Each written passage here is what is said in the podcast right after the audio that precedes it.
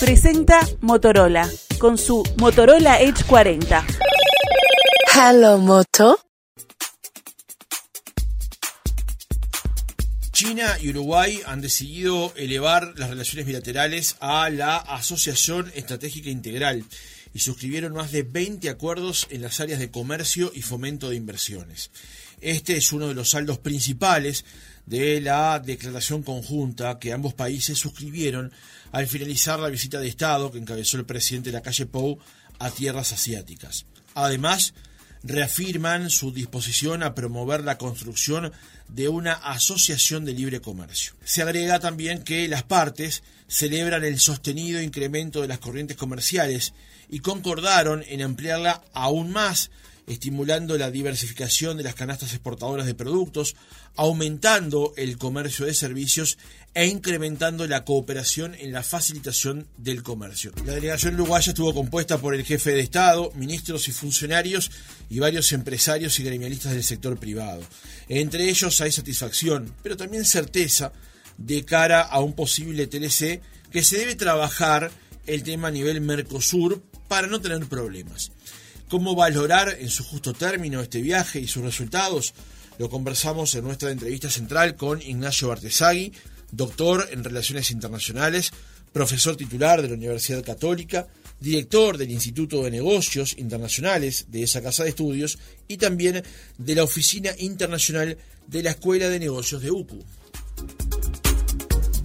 Doctor Bartesagui, ¿cómo le va? Buenos días. Buenos días, un gusto. El gusto es nuestro porque nos acompañe ha llegado a Uruguay la semana pasada, todavía se está terminando de adaptar al cambio de hora y demás. Sí, me, sí, llegué el jueves, eh, el jueves de tarde y el cambio de hora siempre afecta, ¿no? Eh, es un sacrificio ir a China porque las distancias son enormes y, bueno, las horas de vuelo uno puede llegar a demorar más de 30 horas, entonces eh, cuesta adaptarse bastante. Claro.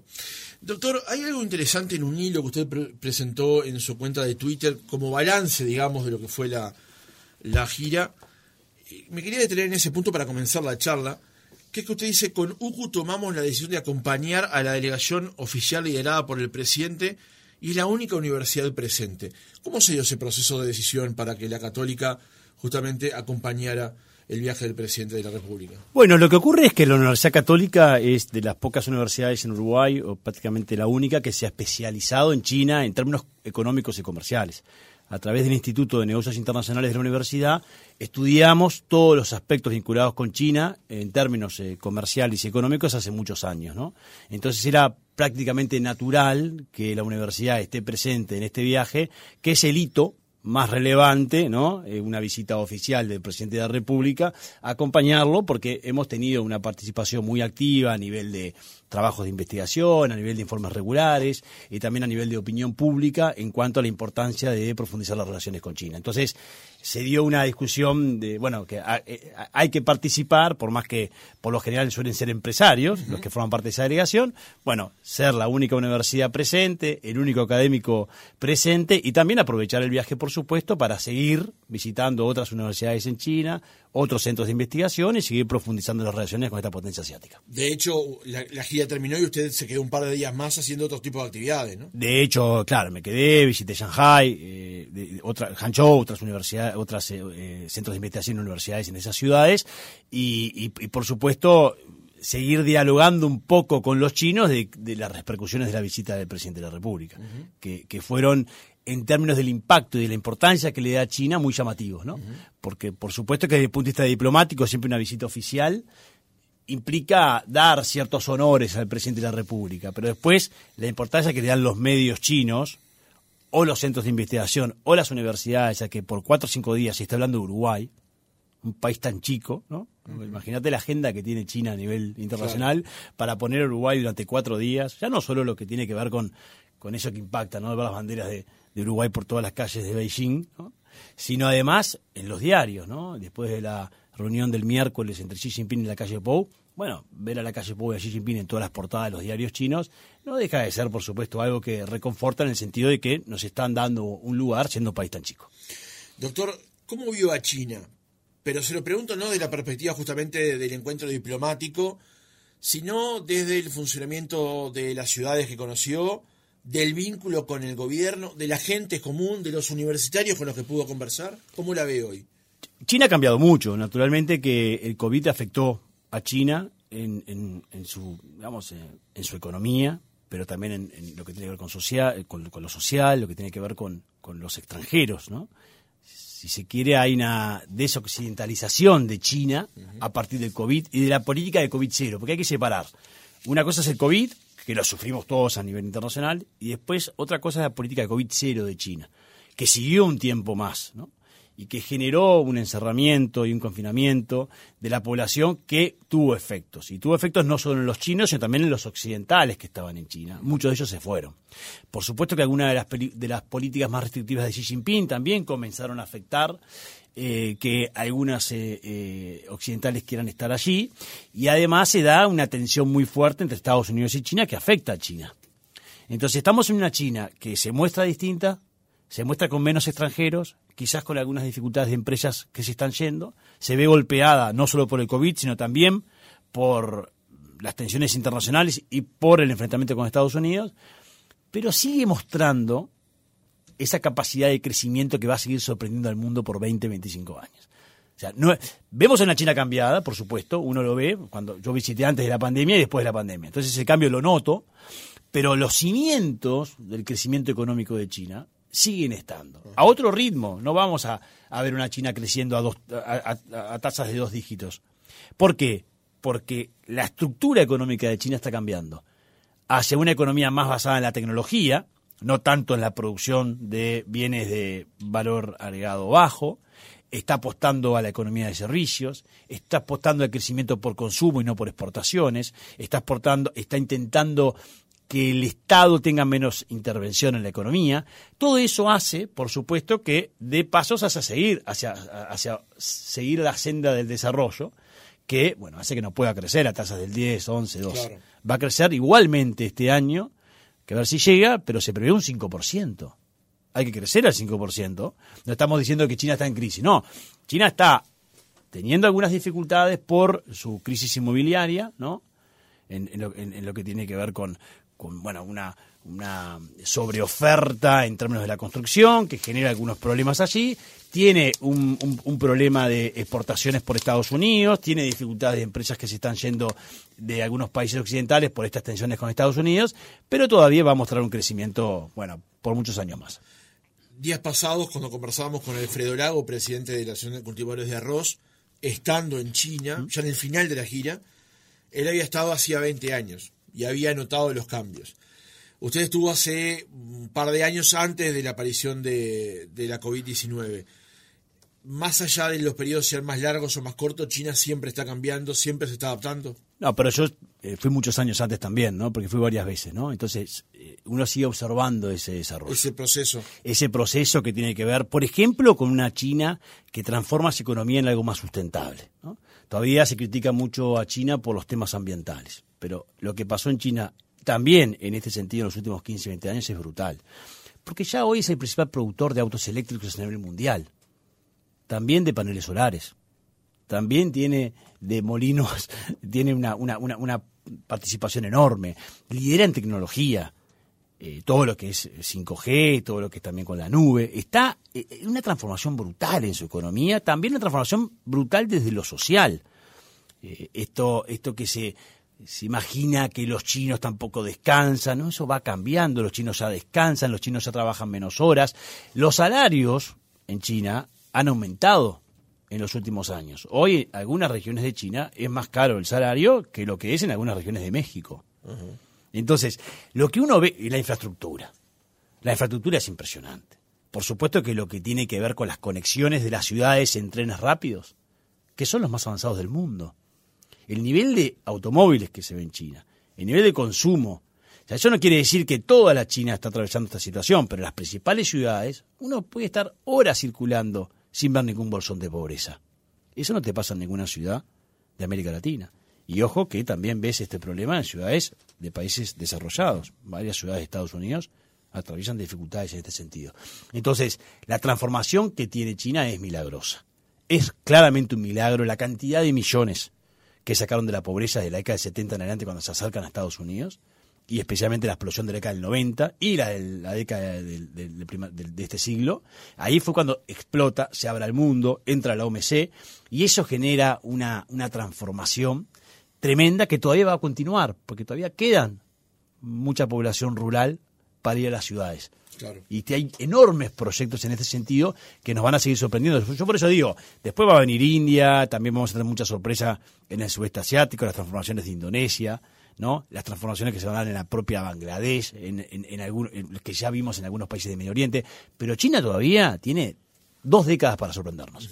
El otro día mencionábamos esto, doctor, estos avances que ha, ha- ha promovido China, que, que son, que están haciendo justamente carne en China.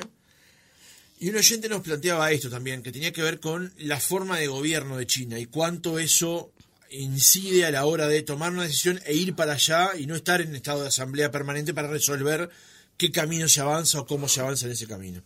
Usted que estuvo allí, que ha estado en más, en más de una oportunidad, ¿cómo ve ese tópico? ¿Cómo ve ese punto de vista de la discusión? Lo que pasa es que ese punto de vista de discusión siempre es el- tiene el lente occidental, ¿no? Que, Claro. es, que es esto que se- muchos en Uruguay dicen, bueno, pero China no es una democracia. Entonces, ¿podemos o no podemos, no? ¿A quién se le pasa por la cabeza no negociar con China porque China no es una democracia? Porque ¿cuándo lo fue, además? Nunca fue una democracia. Los Bueno, chinos... Milei lo en esos términos. Pero es un gran error y su canciller eh, designada Diana Mondino le pone paños fríos a esa posición porque a nadie se le ocurre pensar que China va a dejar de negociar, eh, de que Argentina va a dejar de vender a China o de que no va a querer en ningún momento Argentina negociar algún tipo de acuerdo eh, con China en, una gran cantidad de aspectos, porque ojo que el nivel de acuerdos que tiene Brasil o que tiene Argentina con China es mucho más amplio que el que tiene Uruguay. No en lo comercial, que no lo quieren, lo que eso lo queremos nosotros, pero en, todo lo que tiene que ver con cooperación e- e- es, muy profundo. Entonces tenemos un poco la tendencia desde nuestro lente occidental a criticar el modelo político de China. Y ese modelo político de China, que tiene ya además muchísimos años, y que la sociedad china avanza con ese modelo político, ese modelo político de ellos. En lo político, un modelo, en lo económico, otro. Nosotros pararnos desde el lado crítico con esa posición, no. En lo que tiene que ver con cuestionamientos vinculados a los derechos humanos o lo que nos vincula con Naciones Unidas con China, allí se tendrá que decir en los ámbitos correspondientes lo que se deba decir, cuándo se tiene que decir. Pero plantarnos en democracia sí, democracia no, no, esos son otros ámbitos. Nosotros tenemos esas cláusulas democráticas y esas preocupaciones democráticas con los países de la región, porque nos vinculamos en la OEA con esos países, nos vinculamos en la UNASUR, hay que ver si se relanza, el Mercosur también tiene este tipo de cláusulas, es otro cuestionamiento, pero Uruguay no tiene que plantarse eh, con China en discutir cómo los chinos toman las decisiones. Esa es una decisión de los chinos y no Uruguay, porque hay algo importante decir, los chinos no cuestionan cómo tomamos nosotros las decisiones. Entonces el modelo político de los chinos es de los chinos y me parece que nosotros lo que tenemos que intentar hacer es avanzar en las áreas en las cuales tenemos coincidencias y, po y potencialidades para, digamos, eh, avanzar en la relación comercial. Y hacía esa pregunta porque además la, la declaración conjunta en el punto 5 ¿Mm? señala que ambas partes subrayaron que la confianza mutua política constituye la base primordial de la Asociación Estratégica Integral China-Uruguay. Las partes reiteran el respeto mutuo a la soberanía nacional y la integridad territorial, así como la comprensión y el apoyo recíprocos a los intereses fundamentales y preocupaciones trascendentales de la otra parte.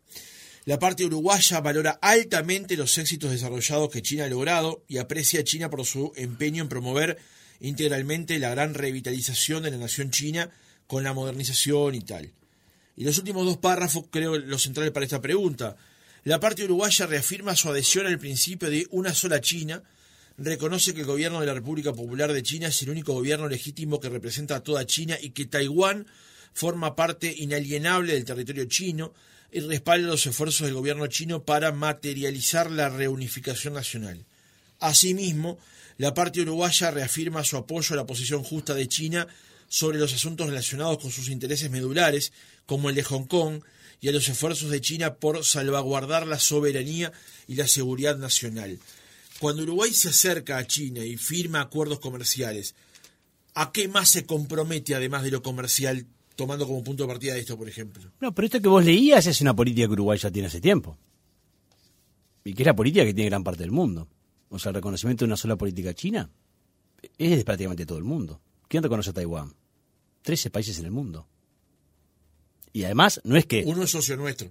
uno es socio nuestro en el Mercosur, que es Paraguay, pero no es que van aumentando los países que reconocen a Taiwán, van disminuyendo. Entonces es un punto que, hay que tiene que quedar claro. Uruguay no cambia su posición en esta declaración. Uruguay ratifica su posición en esta No, declaración. no, yo no lo planteaba como un cambio, No. sino como una ratificación, pero ¿a, a qué nos comprometemos eventualmente? Tú ahí lo que ratificás es, pero ¿por qué la ratificás? Porque por supuesto están las tensiones China-Estados Unidos atrás, ¿no? En, en que se le está dando cierta, Estados Unidos siempre apoyó a Taiwán, ¿no? Pero sin cambiar su política de una sola China. Estados Unidos, es bueno recordarle a la audiencia que tiene relaciones diplomáticas con China, no con Taiwán. Pero, por supuesto, en este contexto de tensiones entre Biden y Xi Jinping, donde Biden ha mostrado que el modelo que él defiende es el de la democracia, y está muy bien, pero lo contrapone a China porque en Taiwán hay una democracia y en China no. Y está apoyando a Taiwán con el temor progresivo de que eventualmente China pueda invadir Taiwán. Esa es una hipótesis que a mi juicio está lejana y que esa hipótesis eh, está presente porque aumentan demasiado las tensiones de Estados Unidos con China. Entonces la pregunta es, ¿China está actuando o está reaccionando? ¿Quién tiene la responsabilidad? Es un equilibrio complejo. Entonces yo no creo que Uruguay por avanzar en lo económico y comercial tenga que comprometerse a otros aspectos de las relaciones con China. En lo político. No, lo que está haciendo en una declaración, que es natural hacerlo, es ratificando una posición histórica de Uruguay respecto a la, política de una sola China. Yo reconozco a China y reconozco que Taiwán es parte del territorio chino. Eso ha sido así históricamente y eso lo reconocen todos los países que sostienen relaciones con China y no con Taiwán, que insisto, son la gran mayoría de, los países del mundo. Entonces no creo que eso es otra cosa que se habla mucho, ese temor, ¿no? que existe entre ojo que le estamos dando a China parte de nuestro patrimonio o estamos perdiendo soberanía. No, no, no. Miren, Uruguay es un país eh, soberano, es un país serio que tiene instituciones y que no va a firmar nada que afecte la soberanía del país por un tratado de libre comercio. No, pero aparte China tiene muy claro qué pedirle a cada país. China no se relaciona con Uruguay de la misma forma que se relaciona con un país eh, de- de- de- de- del centro de África. Vamos, a dejar claro ese punto. Tiene políticas para todos los países China y sabe muy bien cuál es su contraparte y sabe muy bien qué le puede pedir Uruguay. Entonces yo me parece que ese riesgo no está porque China no lo va a pedir, pero además no está fundamentalmente, no por eso, no está fundamentalmente porque Uruguay es un país serio, con instituciones serias, que no firma cualquier cosa por tener un acuerdo comercial. Claro. Ese es un punto muy interesante el que usted plantea, doctor. La semana pasada se lo planteamos en una entrevista que hacíamos con Ricardo Pascale. Eh, el presidente de la República, Luis Lacalle Pou, dijo en más de una intervención que Estados Unidos cree que desde la frontera de México hacia Tierra del Fuego todos los países tienen, son todo lo mismo y tienen todas las mismas necesidades.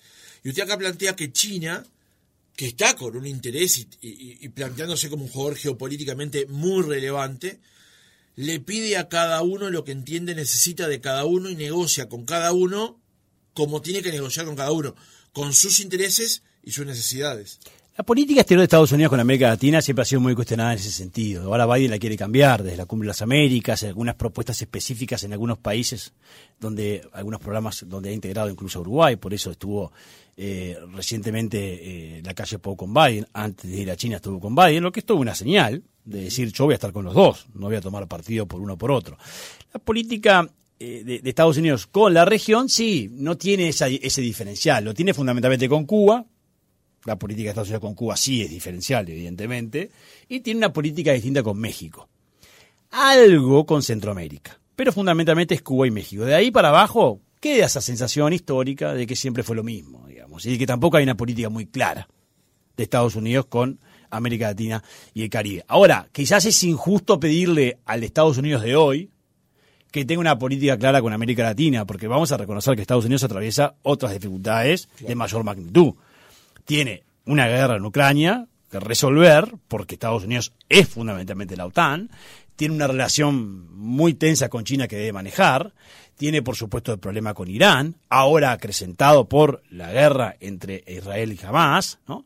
Entonces, eh, la situación es muy compleja. De repente pedirle a Biden que tenga una claridad de relación con todos los países es mucho. Pero China, a Estados Unidos le pasa todo eso, China avanza. por supuesto, históricamente ha sido así.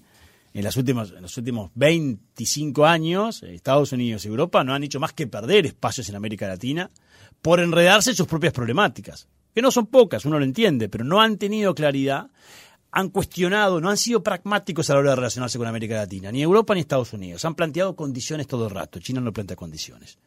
China lo que hace es eso, me adapto a lo que necesita Venezuela, me adapto a lo que necesita Bolivia, me adapto a lo que necesita Uruguay y me adapto a lo que necesita Argentina.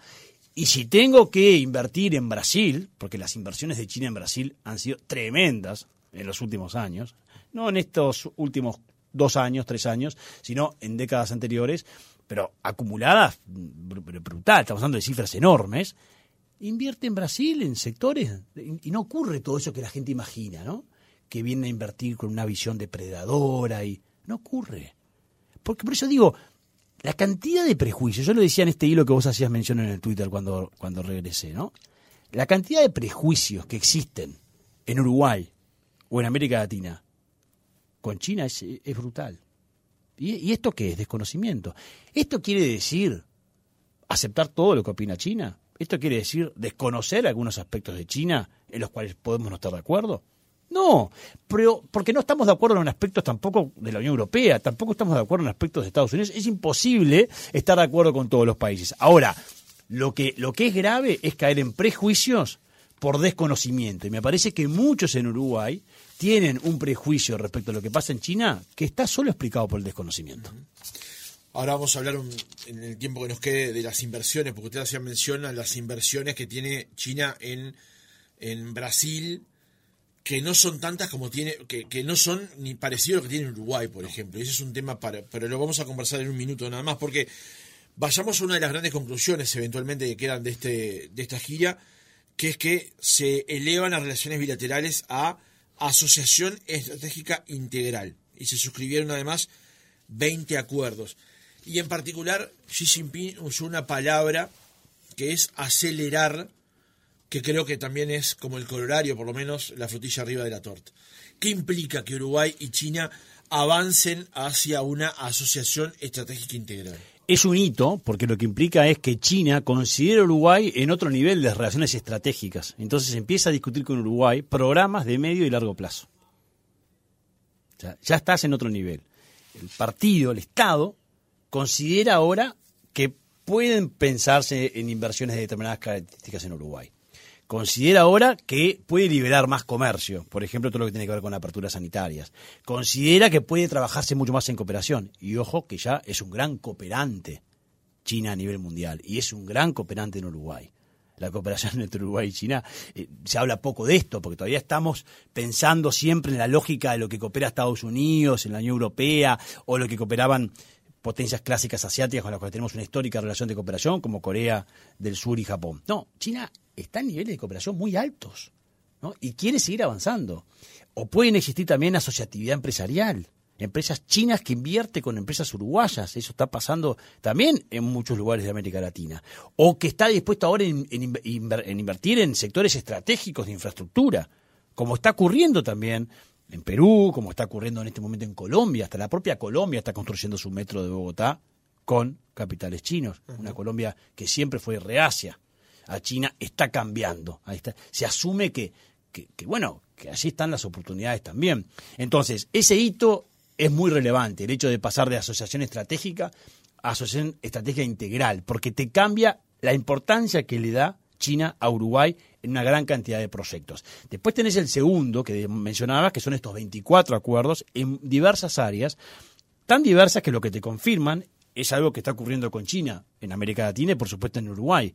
Ya no quiero hablar solo de comercio. Ya no se trata solo de exportarme todos los productos que yo te voy a comprar vorazmente. Se trata de que yo también te quiero exportar a vos tecnología y que vos la necesitas. ¿De dónde se cree la audiencia que vienen los paneles solares que tiene Uruguay? ¿De dónde se cree la audiencia que vienen los autos eléctricos que tiene Uruguay?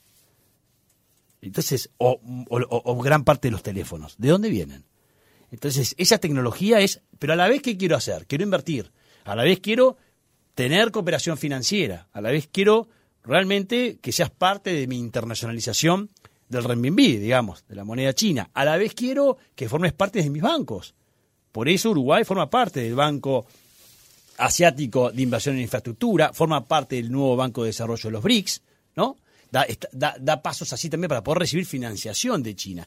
Y a la vez quiero discutir temas científicos, quiero discutir temas de educación, quiero discutir cooperación a nivel de salud.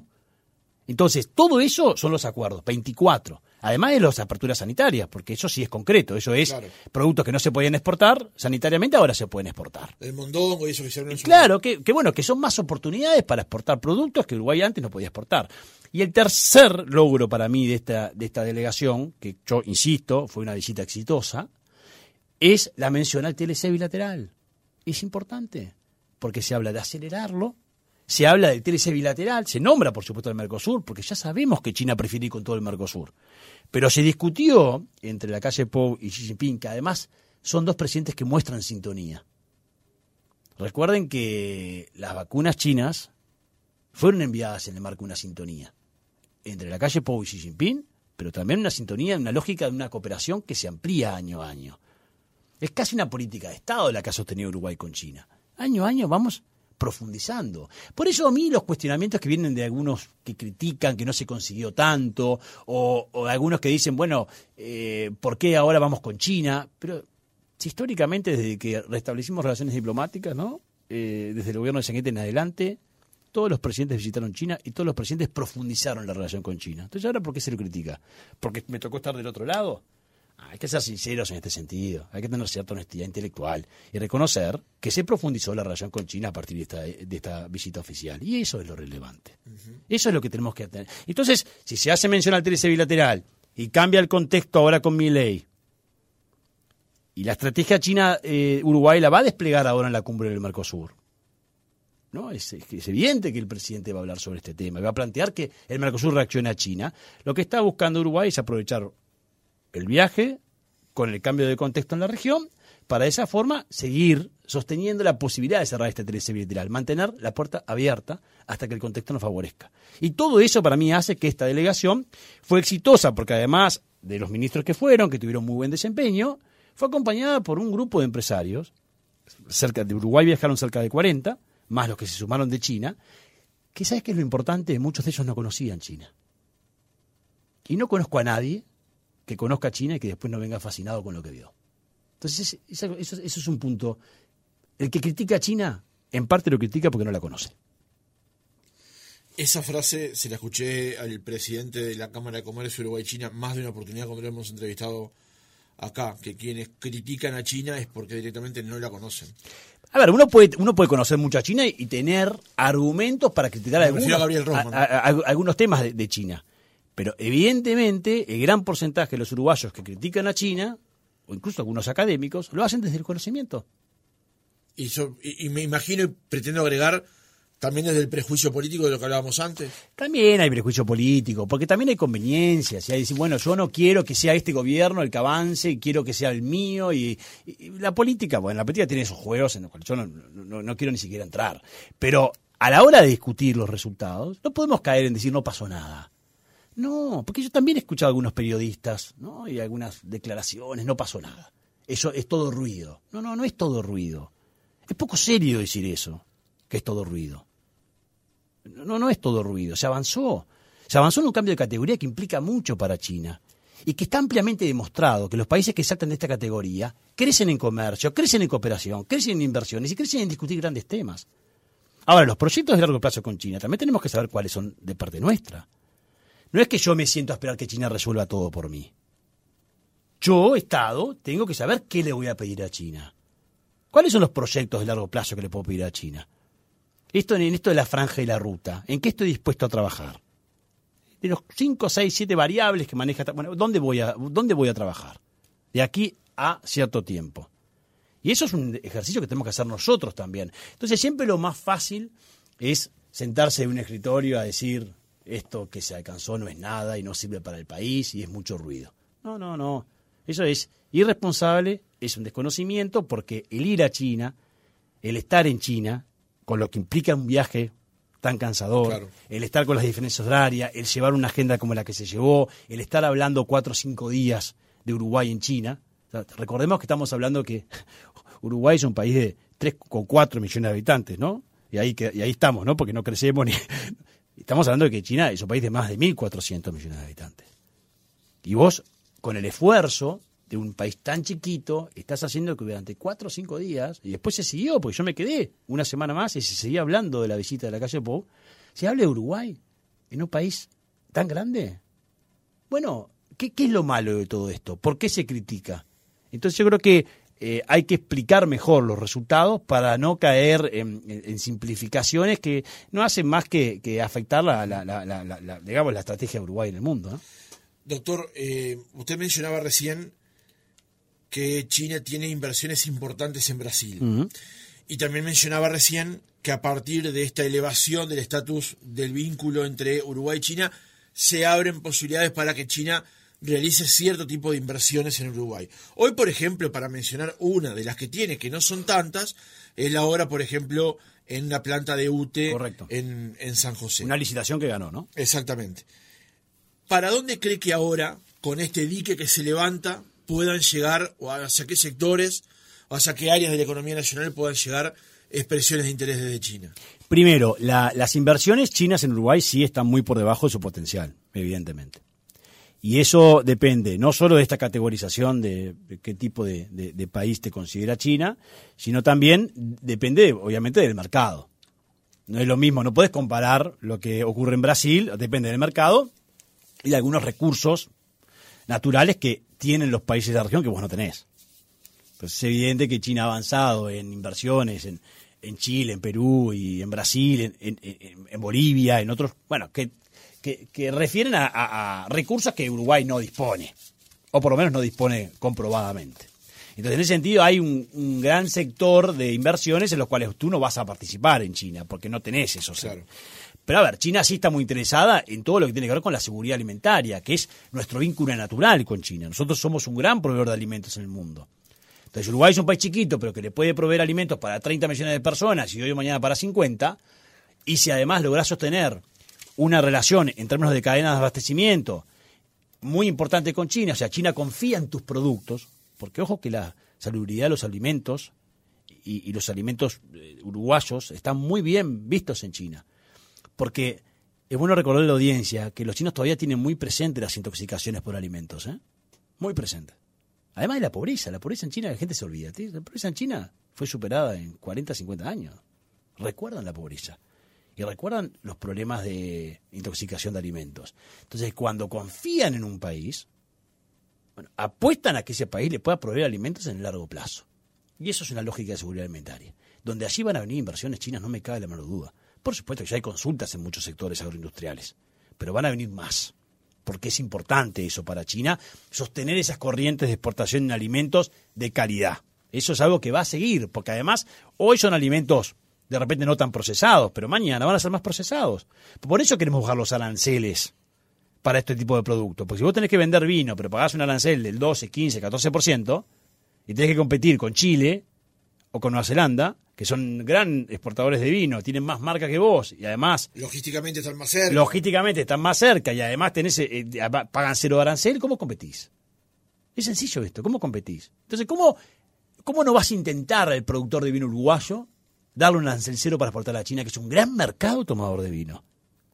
¿Cómo no lo vas a intentar? Entonces ahí se van a dar inversiones. Y después se van a dar inversiones en infraestructura.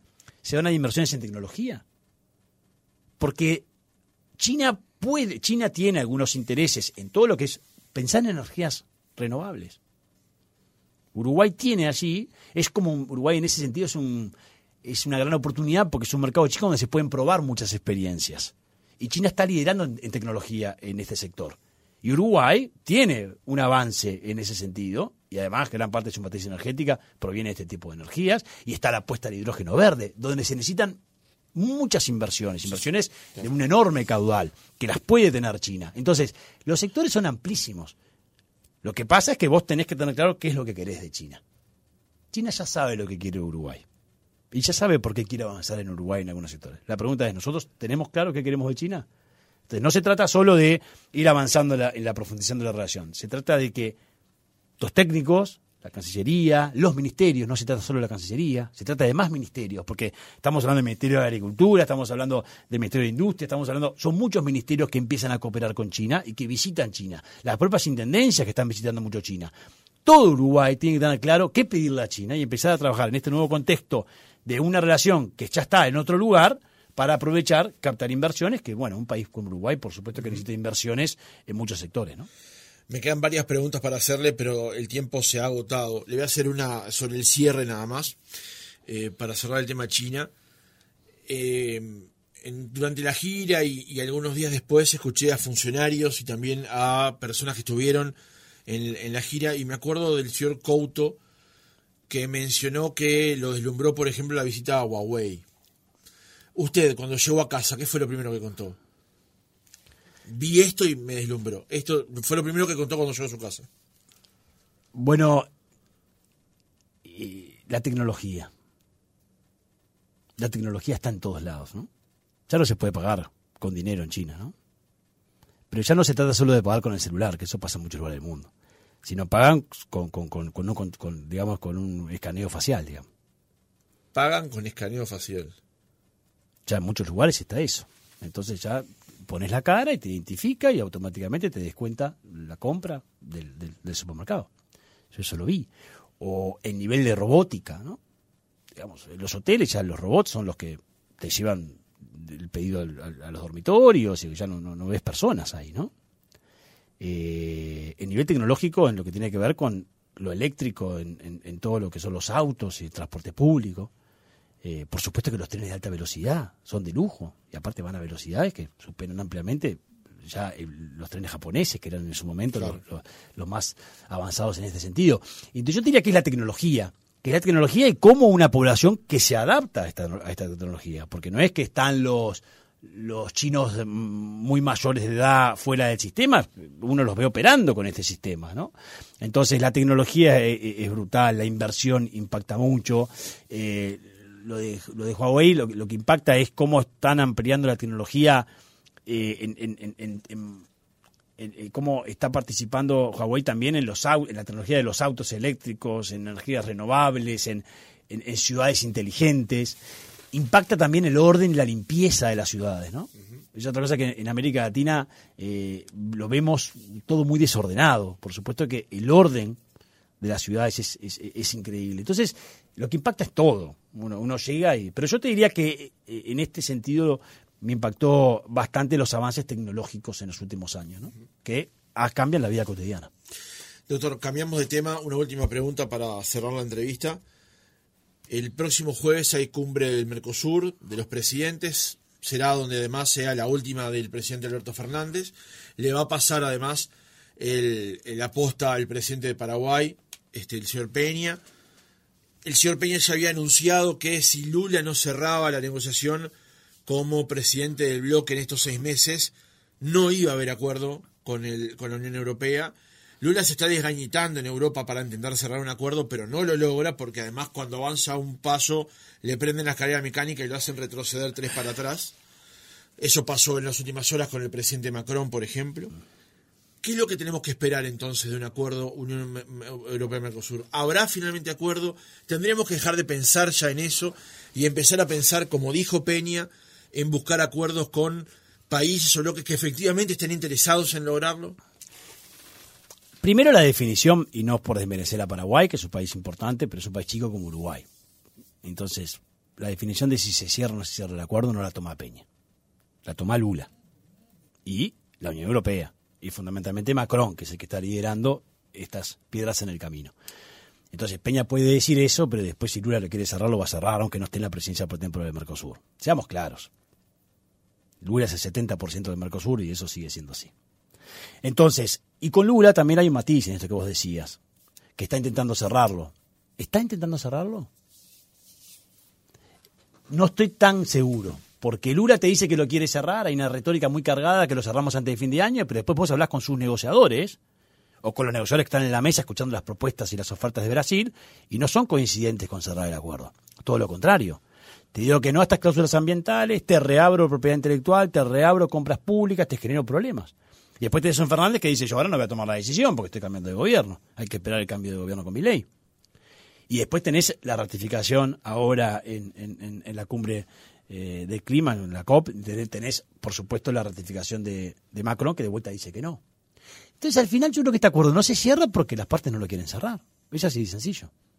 La Comisión Europea sí lo está impulsando, algunos, Pedro Sánchez de repente, pero Lula de la retórica dice que sí, pero después no entiendo. Lula dice que sí y no le dio la orden a los negociadores de que no traben la negociación. Entonces hay como una dicotomía, hay como una diferencia ahí entre lo que dice Lula y lo que después pasa. Entonces eso lo que deriva es que es bastante difícil pensar que este acuerdo se cierre este año. O si se cierra, se, va a cerrar muy forzado desde el punto de vista político y después desde el punto de vista técnico podemos tener el problema el año que viene, porque hay que recordar a la audiencia que este acuerdo ya se cerró. Estamos hablando de un acuerdo que iniciaron las negociaciones en el 2000, es una gran película, es un romance que no termina más. En el 2000, lo cerramos en 2019, festejamos todos el cierre de un acuerdo que ahora estamos renegociando en el 2023 y estamos diciendo que se va a cerrar antes de fin de año. Entonces, yo, la pérdida de credibilidad de las partes en este sentido es total, ¿no? O sea, tanto el Mercosur como la Unión Europea, ya, ya no podemos creer en esto. Entonces, lo que, lo que yo te diría que ya no digan, no nos tienen que decir que se va a cerrar, que no se va a cerrar, que nos digan cuando esté cerrado, o lo que es mejor, que nos digan cuando esté vigente. Porque ya nos dijeron que estaba cerrado, y no estaba cerrado.